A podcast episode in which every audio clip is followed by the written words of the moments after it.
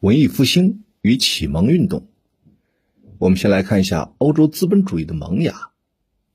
十四世纪前后，地中海流域是欧洲贸易最繁荣的地区。意大利商人充分利用有利的地理位置，从事贸易活动，赚取了丰厚的利润。当时，意大利处于四分五裂的状态，许多地方的统治者。为了生存下来，实行比较宽松的统治，重视经济发展，因此工商业迅速的发展起来。当时，意大利北部出现了许多著名的工商业城市共和国，商业城市共和国热那亚和威尼斯都拥有庞大的商船队，控制了地中海的商业，并同西欧等地进行贸易往来。商业的繁荣还刺激了手工工厂的发展。佛罗伦萨有发达的呢绒业，很多商人和作坊主把积累起来的财富用于投资。他们提供原料和设备，雇佣工人，分工完成各道生产工序，然后回收产品加以销售。这些工序有的由工人在家里完成。有的集中在手工工厂里完成，这些商人和作坊主逐渐的就演变成了资产阶级。欧洲开始出现资本主义的萌芽。再来看一下文艺复兴，在中世纪，天主教教会是欧洲封建制度的精神支柱，垄断了社会的全部知识教育。十四世纪到十七世纪的初。资产阶级新文化运动首先在意大利兴起，然后逐渐扩展到了欧洲许多国家。历史上称这次运动为文艺复兴。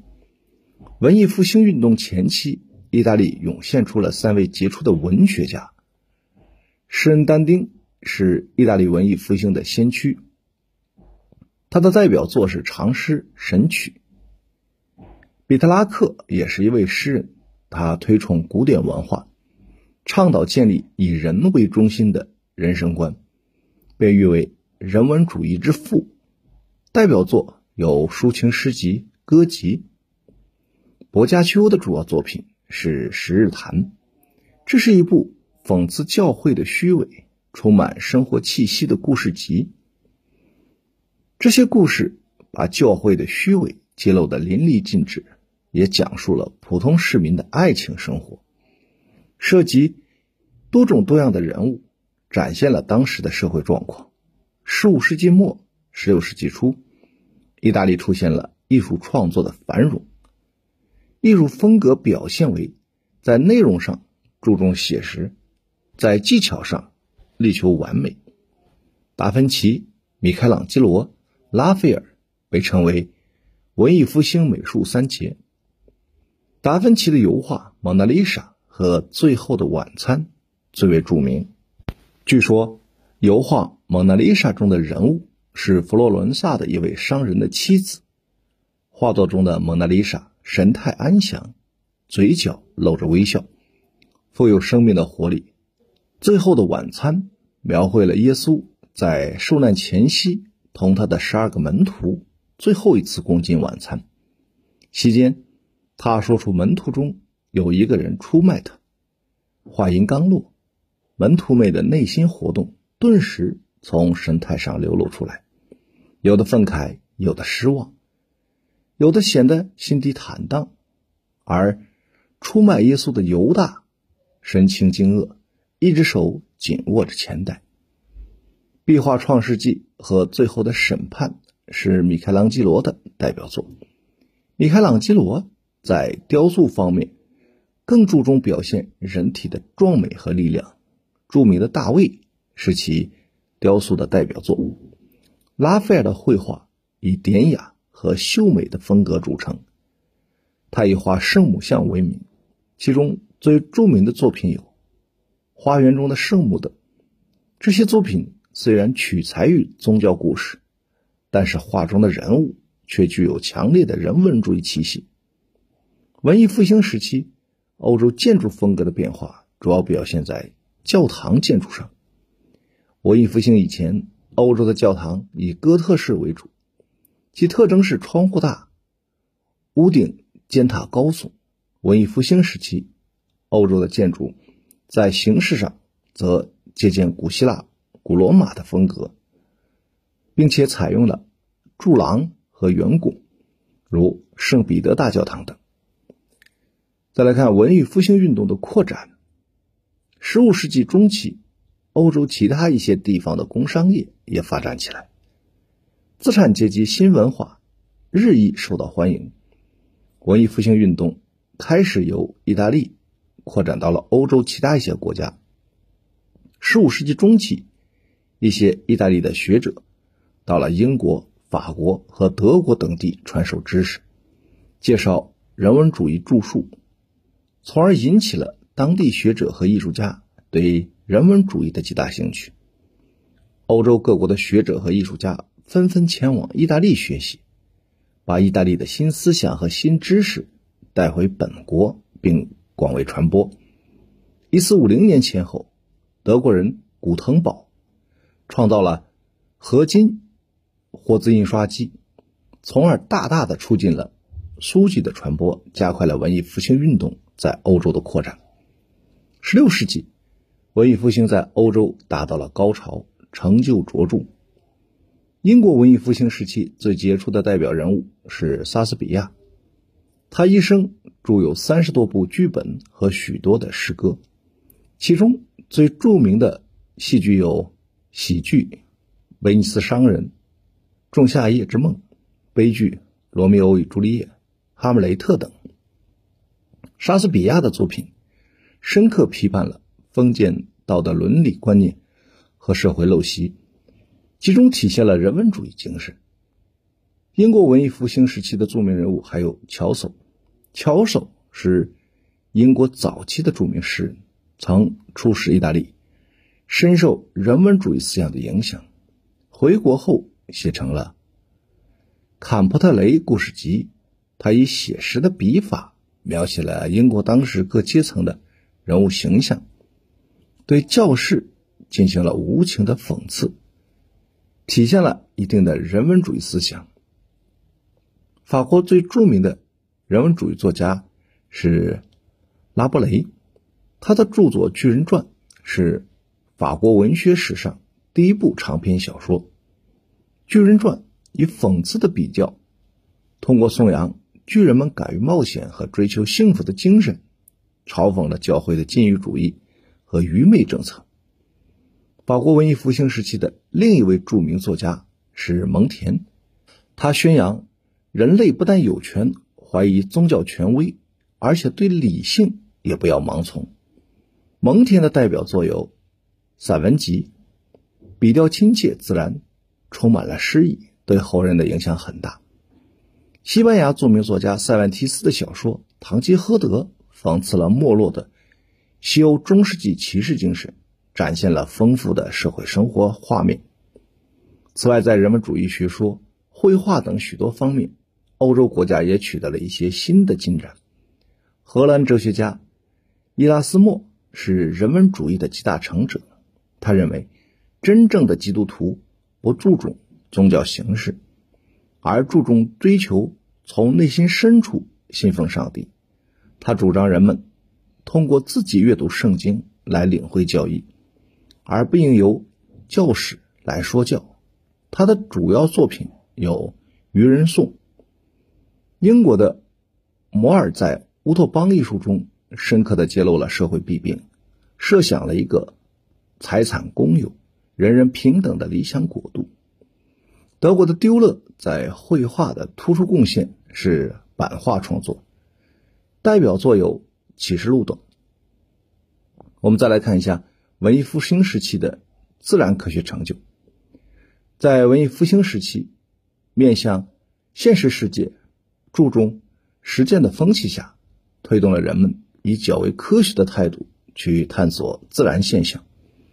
这一时期，由于生产的发展，出现了许多新技术、新发明，也产生了不少急需解决的理论问题。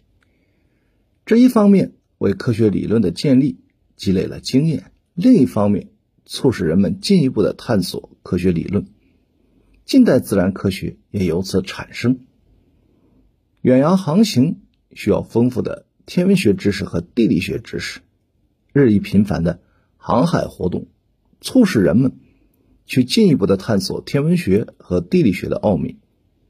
长期统治天文学的是二世纪时古罗马科学家托勒密创立的地球中心说。这种学说认为，地球是静止的，处于。宇宙中央，太阳、月球以及其他行星都围绕着地球运动。这一学说呢，符合教会关于宇宙是神为人类创造的说法，所以受到了教会的支持。波兰天文学家哥白尼经过长期的观察和研究，完成了《天体运行论》一书，创立了太阳中心说。他明确提出地球自转。并且和其他行星一起围绕着太阳公转。太阳中心说的提出，引发了天文学上的一场革命。意大利思想家、科学家布鲁诺进一步指出，宇宙是无限的，太阳只是太阳系的中心。意大利科学家伽利略制成了一台望远镜，通过亲自的观察，证实了哥白尼的学说。后来，德国天文学家开普勒发现地球。和其他行星都是按椭圆形轨道绕太阳运行的，这样新天文学说逐渐得到完善和发展。新天文学说不仅推动了天文学本身的发展，更重要的是动摇了教会在思想领域的统治地位，促进了人们思想的解放。这一时期，物理学、医学也取得了新的进展。伽利略。在物理学和数学等许多领域都有重大贡献。他非常注重实验，曾在比萨斜塔上投放了两个不同质量的铁球，发现物体下落的速度不在于物体的质量，而在于下落的高度，由此建立了自由落体定律。布鲁塞尔医生维塞留斯对人体构造进行了科学的研究。英国医生哈维在前人研究的基础上，发现了人体的血液循环系统。自然科学的发展又促进了科学思想和科学方法的产生。英国思想学家弗兰西斯·培根深刻剖析了传统的研究方法，大力提倡新的科学方法——归纳法。他强调实验，主张观察自然，广泛积累资料，并加以归类整理。从中发现共同的规律。他鼓励人们重视客观实际，不盲从权威，从而推动了人们思想的解放和科学的发展。再看一下启蒙运动的发展。随着文艺复兴、宗教改革和近代科学的发展，人们的思想得到了进一步的解放。新兴资产阶级要求摆脱专制王权和教会的思想束缚。启蒙运动也应运而生。启蒙一词法文的原意是光明、智慧。启蒙运动就是以理性和科学的光芒，驱散蒙昧、迷信、宗教狂热和专制统治带来的黑暗。十七世纪，英国出现早期的启蒙思想；十八世纪，法国成为启蒙运动的中心；十八世纪后期，启蒙运动达到了高潮，并。扩展到欧洲其他国家及北美地区。理性是启蒙运动的一个精神内核，强调独立思考和自主精神。启蒙思想家认为，判断是非的标准是人的理性。他们相信进步，相信在科学和教育的作用下，社会将趋于完美。他们对未来社会提出了一些基本的政治思想。如天赋人权、平等、自由、法治和权力制衡等，启蒙思想家的政治主张也存在差异。例如，尽管他们都反对君主专制，但孟德斯鸠强调立法、司法、行政三权分立，相互监督制衡；伏尔泰寄希望于开明君主进行改革，建立君主立宪制。卢梭主张主权在民和直接民主制。